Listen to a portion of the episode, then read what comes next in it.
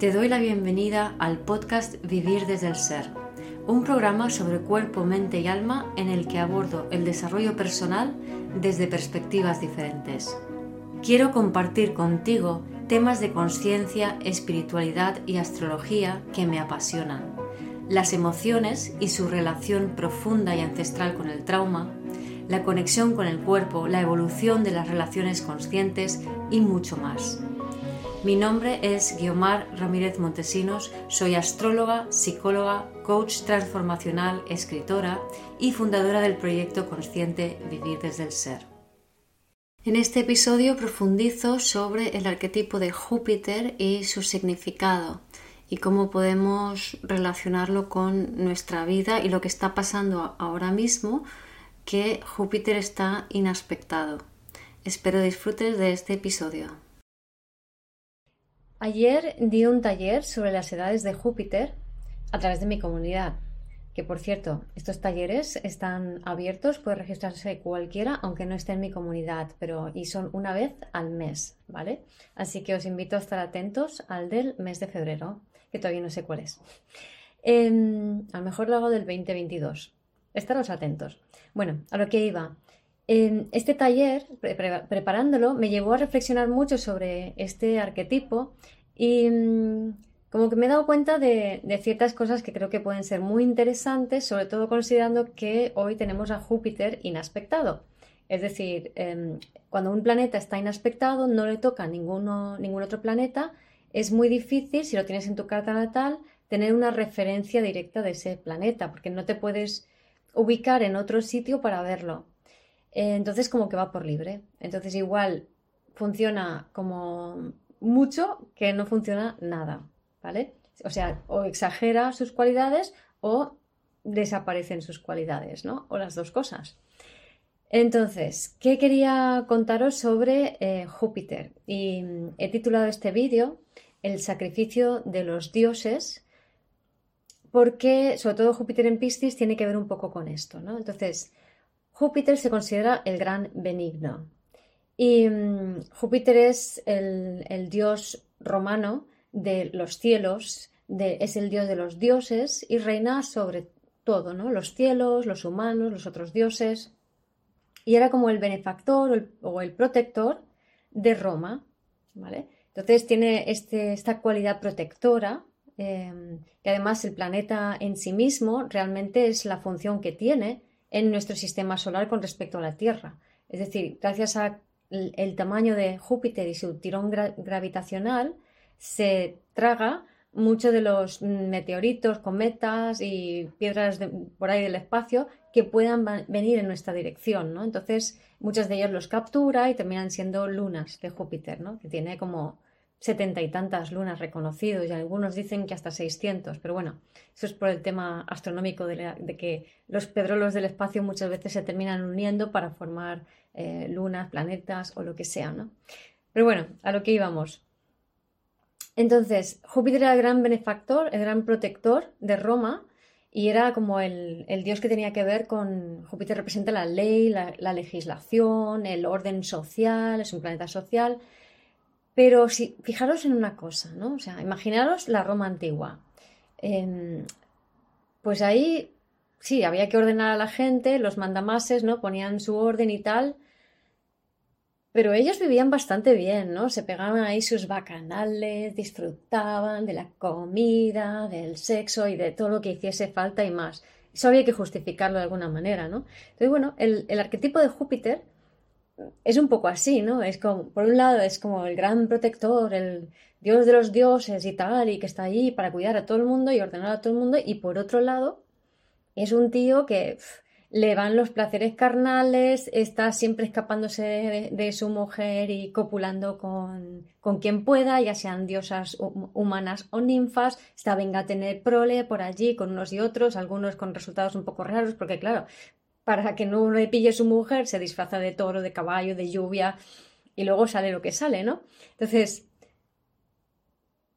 pensar en este arquetipo un poco, ¿no? Está, es como, ¿hasta qué punto, con el pretexto de crear un orden, pero al mismo tiempo un orden incoherente, un orden que no incluye un orden interno, no es un orden capricorniano donde, o, virginiano incluso, ¿no? Donde sea que es, es, es un orden incoherente, es un orden donde sí, sí, yo te ordeno y te digo a ti lo que tienes que hacer, pero yo hago lo que me da la gana.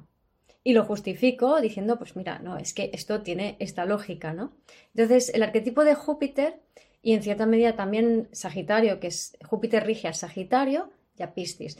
Representan un poco este, este tema, ¿no? Entonces habla mucho de em, este tema que tenemos eh, de, la mente humana de separarnos y decir esto es bueno y esto es malo, blanco, negro, y echo la culpa de, lo que no quiero ver a lo que está ahí fuera, y yo me quedo, o sea, yo me creo que soy muy guay, que lo hago todo perfecto y todo lo hago, muy, lo hago todo muy bien, pues debido a esta dinámica, em, lo que ocurre es que cuando, por ejemplo, yo qué sé, te montas una película o tienes una idea o un proyecto, donde mejor se va a ver con, proyectos, ¿no? Pues tengo un proyecto, me voy a, voy a montar una tienda em, para vender eh, imanes de nevera, ¿no? Entonces, ah, lo tengo clarísimo, esto va a ser súper guay porque todo el mundo tiene neveras y todo el mundo quiere imanes para neveras y además son súper chulos y les va a encantar la gente. Entonces yo me monto mi, mi globo, mi película, que puede estar muy bien y la gente a mi alrededor dice, oh, sí, sí, qué buena idea, que, no sé qué, ¿no?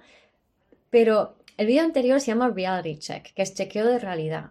Entonces, Plutón Venus quiere que seamos realistas, ¿no? Y, y Plutón Venus, Júpiter en Piscis están haciendo cosas parecidas, pero desde diferentes planos, que tienen que ver con el cuestionamiento de la realidad, su desmoronamiento y la posibilidad de crear algo nuevo junto con Urano en Tauro que insemina eso nuevo en lo material, ¿no? Entonces, son configuraciones muy interesantes que pueden ser muy intensas e incluso más destructivas que un Plutón eh, habitual, ¿no? Y decimos, no, Plutón destruye todo con ayuda de sus amigos, ¿sabes? Y uno de ellos es Júpiter, que va de benigno, pero que tiene sus cosillas. Entonces lo he dicho, imagínate, me monto mi tienda de imanes de neveras pero yo no he hecho un estudio de mercado, mm, no, tengo una página, una tienda online donde pueda venderla en, otros sitios, más allá de mi propia ciudad. Em, tampoco he tenido en cuenta en mi ciudad qué demanda hay, cuánta población tengo, si me compensa, bla, bla, bla. Entonces, si no hago un chequeo de realidad, si no tengo un buen Saturno, un buen Capri que, que me ayude a materializar de manera práctica y coherente con la realidad actual esta burbuja que me he montado, el globo se pincha, ¿vale?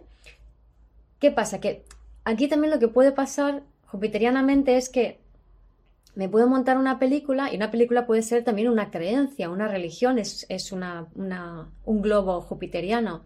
Puede ser una religión, puede ser un dogma, un dogma de fe. Eh, hoy en día tenemos un montón de dogmas de fe relativos a eh, la situación, eh, digamos, sanitaria actual, ¿no? Em, se, han creado muchos dogmas de fe, muchas ideas de cómo son las cosas sin haber una contrastación real de la realidad. Entonces se va construyendo como, como una ilusión sobre otra ilusión, una mentira sobre otra mentira, un sueño sobre otro sueño. ¿Vale? Si yo creo que me puedo montar una tienda de imanes de nevera y que me va a ir súper bien, entonces yo a partir de ahí, todo lo que vaya a ver a mi alrededor si no lo contrasto con la realidad y soy más realista, valga la redundancia, eh, hay una cosa que se llama em, sesgo de confirmación que va a hacer que yo solo escuche las pruebas a favor de lo que yo quiero, de lo que yo creo. Y esto es lo que hace Júpiter, ¿no? Va montando el globo, va montando el globo, el globo se va expandiendo, esto es así porque es así, me lo creo. ¿Y qué ocurre? Que tarde o temprano, como decía, este globo se pincha porque no puede seguir expandiéndose si no ha incorporado la realidad. Entonces, cualquier crecimiento, em, ya sea en lo material, en lo filosófico, en lo religioso, en lo, incluso en lo intelectual, ¿no? Cualquier, eh, si yo me pongo a estudiar, a estudiar, a estudiar, a estudiar, a estudiar, a estudiar, y me entusiasmo estudiando y sigo estudiando, pero no lo pongo en práctica, pues todo ese estudio al final va, va a petar y me va a llevar a tener un gran dolor de cabeza, por ejemplo, ¿no? Para decirlo de alguna manera. Em, más ejemplos. Ay, quería poner otro ejemplo que a ver si ahora se me ha olvidado. Pero bueno, entonces, el tema está en darse cuenta de que siempre tenemos que tener ese contraste con la realidad, de que cualquier idea en la que nos aislemos defendiendo ese punto de vista o cualquier proyecto que podamos crear que no esté contrastado con la realidad, escuchando las voces diferentes, o cualquier filosofía, idea, religión, em, corriente política o lo que sea que yo me crea, pero no existe una contrastación de la realidad y no existe, lo dicho por el sesgo de confirmación, pero es porque cuanto más me polarizo en una idea, mm, menos abierta estoy a poder percibir todas las opciones posibles que hay que son las que me van a ayudar a realmente em, bajar a tierra o materializar esa idea, ese proyecto. ¿Vale? O sea, necesitamos permanecernos abiertos a todas las posibilidades, a todas las opciones, estos Géminis, el, signo opuesto a Sagitario, acordaros que Júpiter rige a Sagitario, ¿no? Si no lo estamos, al final nos vamos a separar tanto de la realidad que ese globo ya no se sostiene y se viene abajo, ¿vale? Entonces, ¿qué pasa luego? Em, o sea, si no hemos hecho, a ver cómo lo digo, ¿qué pasa luego cuando vamos a suponer que más o menos hemos construido una realidad? Ahora vamos a ir a Júpiter en Piscis. Hemos construido una realidad em, imaginaria, como ah, el ejemplo que quería poner, la, burbuja financiera del 2008, ¿vale? ¿Qué sucede antes? Que empezamos, por ejemplo, en España, ¿no? Construcción, construcción, construcción. En Estados Unidos mm, los préstamos, creo que subprime o lo que sea. Bueno, aquí también. Entonces empieza a generar una idea de que si, si se hipotecan las casas y se otorgan hipotecas, pues va a haber un crecimiento ilimitado. Y justamente Júpiter lo que dice, no, no hay crecimiento ilimitado. Si no hay una base que sustente ese desarrollo, al final eso se termina en nada, ¿no? Entonces, em, se empieza a vender casas, propiedades, hipotecas, se construye, se crea, suben las economías, todo súper bien, pero hemos sido capaces de crear una realidad desde ese sueño jupiteriano ¿vale? Y eso es la parte interesante, o sea, nos podemos meter aquí, en esta bola, en este globo jupiteriano, y podemos empezar a manifestar una realidad. Pero esa realidad, si no está sustentada en algo sólido, práctico, capricorniano, y no tiene un real servicio para el mundo acuario, tarde o temprano, si no explota antes, termina por reabsorberse, que sería Júpiter en Piscis.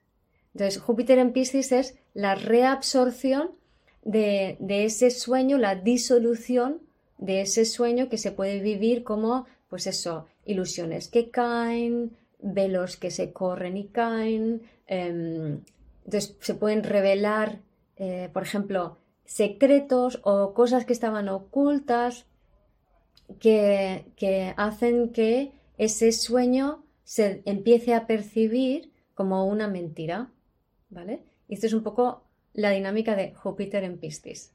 Entonces, será interesante ver qué ocurre a nivel mundial, pero bueno, aquí cada uno que vea lo que pasa a nivel personal, ¿no? O sea, ¿de qué manera, te invito a que te preguntes, has podido crearte algún sueño, alguna ilusión que incluso pareciera que estuvieras em, materializándolo, pero que no lo has cimentado bien, que no lo has estructurado bien, que no has hecho un estudio de mercado, que no lo has contrastado con la realidad, que no te has abierto a toda la información, que no tiene una utilidad real para los demás y quizá, o para tu evolución, y quizá ya esa, esa burbuja, esa ilusión, ese sueño, quizá se tenga que reabsorber, quizá tenga que dejarse. Y eso no, no es necesariamente nada malo, sino todo lo contrario. Si permitimos que, que este sueño que, que era un poco ficticio se reabsorba, se termine, lo que vamos a poder hacer es realmente sobre la base de eso que se ha reabsorbido, o sea, soñar algo em, más plausible y luego, sabiendo cómo funciona esta dinámica, buscar la manera de poder sustentar esa realidad, ese sueño, para verdaderamente materializarlo para poder crear un mundo mejor. Y he titulado este vídeo El sacrificio de los dioses porque es como que esa burbuja que creamos eh, terminamos sacrificándola porque necesariamente a ver cómo lo explico. Esa burbuja es como una verdad absoluta, eh, ese proyecto, esa creencia, esa filosofía, esa religión, esa ideología político, política, es como una creencia, em, es como si fuera un dios, ¿no? Em, una verdad única, una tautología, ¿no? Y em, necesariamente ha de ser sacrificada porque Solo nosotros mismos somos nuestros propios dioses, que eso es lo que, digamos, este, este proceso de la burbuja que se pincha o intenta plasmarse de una forma práctica no se consigue, termina disolviéndose, eh, deshaciéndose, es porque todo este proceso nos tiene que llevar a conectar con nuestra propia verdad, con una verdad más esencial, más profunda y que no es tan social y dependiente de, otras personas, ¿no? de, de gregores colectivos, por así decirlo, porque mientras nos adhiramos a ideas que no son propias, que son de otros, lo que sucede es que terminamos siendo como secuestrados por el egregor de esa idea, ¿vale? Porque cualquier pensamiento repetidas muchas veces por muchas personas termina creando como una especie de, eh, es, como una nube de la conciencia colectiva que se llama egregor, que es una forma de conciencia que tiene como vida propia y que lo que necesita es que las personas repitan eh, esos pensamientos y esas emociones para subsistir. Entonces terminamos como alimentando esa, esa, esa idea eh, mental y emocionalmente y esa idea se alimenta de necesita que repitamos para poder seguir viviendo y, creciendo, ¿no? Em, entonces, eso te aleja de tu propia deidad, te aleja de tu propia verdad, Entonces, necesariamente la evolución nos lleva a soltar ese globo. Un ejemplo de una creencia, que, para que veáis un poco esta dinámica de una forma más eh, sencilla, incluso infantil, es eh, Papá Noel. Papá Noel es un personaje jupiteriano donde los haya, ¿no? Grande, gordo, generoso, inflado. Y como todo jupiteriano, un poco incoherente, ¿no? Porque mm, los niños se sientan en su regazo y él se mete por la chimenea eh, cuando tú estás durmiendo. Esto es un poco raro, ¿no? Pero bueno, esta es la incoherencia jupiteriana que ha de ser integrada, ¿no? En fin, em, yo me acuerdo de pequeñita yo creía en Papá Noel, por supuesto. Y me acuerdo que estábamos un día de, de vacaciones, eran época de Navidades, estábamos fuera y ya volvíamos a casa para pasar el 24 en casa. Eh, entonces mi padre dice, me tengo que adelantar porque tengo que trabajo. Y él, se fue por su cuenta. Llegamos nosotros a casa, papá no estaba, Em, empezamos ahí ya la, noche de Navidad. Yo me acuerdo que estaba mirando por la ventana toda expectante a ver si llega Papá Noel y de repente me lo veo llegar. Y veo a Papá Noel en un coche igual que el de mi padre, lleno de regalos. Y yo, ¡wow! Y en ningún momento, en ningún momento yo dudé de que eso era Papá Noel con un coche igual que el de mi padre. ¿Vale? Y eso es esta burbuja sagitariana. Yo tenía clarísimo, Papá Noel tenía un coche igual que el de mi padre. No se me ocurrió pensar que era mi padre. Y eso que la barba de la marinera era un, rollo de algodón que había cortado y eso era la barba. Pero yo solo veía a Papá Noel con un coche igual que el de mi padre. Y esto es un poco lo que hace esta, esta burbuja em, sagitariana, ¿no? Te, te, terminas creyéndote el engaño em, porque tiene mucha fuerza ese egregor colectivo que se ha creado a base de tanto repetir. ¿no? Ya decía Goebbels, una, el, mano derecha de, Hitler en cuanto a la propaganda, ¿no? decía que una mentira repetida muchas veces termina siendo creada, termina, termina creando una verdad. ¿vale? Una mentira repetida muchas veces termina creando una verdad. Eso es lo que pasó, por ejemplo, con el terrorismo, que ahora no existe. No sé si os habéis dado cuenta. Como ya no repetimos eso, pues entonces no existe. Si tú repites algo mucho, terminas creándolo. ¿Vale? Y esto es un poco esta dinámica jupiteriana que necesitamos comprender cómo se procesa, cuál es el proceso de esa dinámica para poder em, integrar o poder tomar atención de la importancia de la parte saturnina o capricorniana de toma de realidad, de, ser conscientes de lo que hay y que este, que este sueño, en vez de ser ilusorio, en vez de alimentar un sueño ilusorio social, alimentamos eh, un sueño propio y fundemos las bases para sostener ese sueño propio. ¿no? Por cierto, bueno, volviendo a Papá Noel, para que os hagáis una idea, yo antes creía que Papá Noel existía firmemente, no tenía ningún tipo de duda de que existía. Y luego, poco después, entendí que con la desilusión pertinente, que Papá Noel no existen, que es papá. Y luego, un poco después, eh, unos años más tarde, descubrí que ni Papá Noel ni papá, que esto de los regalos es un invento eh, de la, sociedad de consumo y que, bueno, no necesariamente vas a recibir lo, que tú deseas y anhelas, porque en ese sentido yo me acuerdo que me desilusioné muchísimas veces, ¿no? De desear y anhelar, yo quería un caballo, claro, el caballo nunca llegó, como os podéis imaginar, pero durante mucho tiempo lo soñé, ¿no? Y no era un sueño realista, con lo cual no se pudo materializar y al final ese, el sueño del caballo en concreto, en vez de pincharse como un globo, simplemente se reabsorbió cristianamente. ¿Se ve un poco este movimiento? Pues eso es lo que nos toca reflexionar. ¿En qué momento estamos en cuanto a nuestros sueños? Si nuestros sueños son nuestros, si son colectivos, si estamos participando de sueños de otros, si estamos ayudando a materializar una realidad que no es realmente coherente con nosotros mismos si ese sueño está contrastado y si no, sobre todo ahora que está Júpiter en aspectado, es importante soltar ese, ese sueño que no es tuyo, ese sueño que no está contrastado, ese sueño que no es coherente contigo, ese sueño que no te lleva a materializar y te lleva a, a, servir al mundo de una forma práctica y que lleve al, al crecimiento y la creación de un mundo mejor. ¿Por qué? Porque ahora después nos tocará conectar con el sueño que sí, que sí que podemos materializar.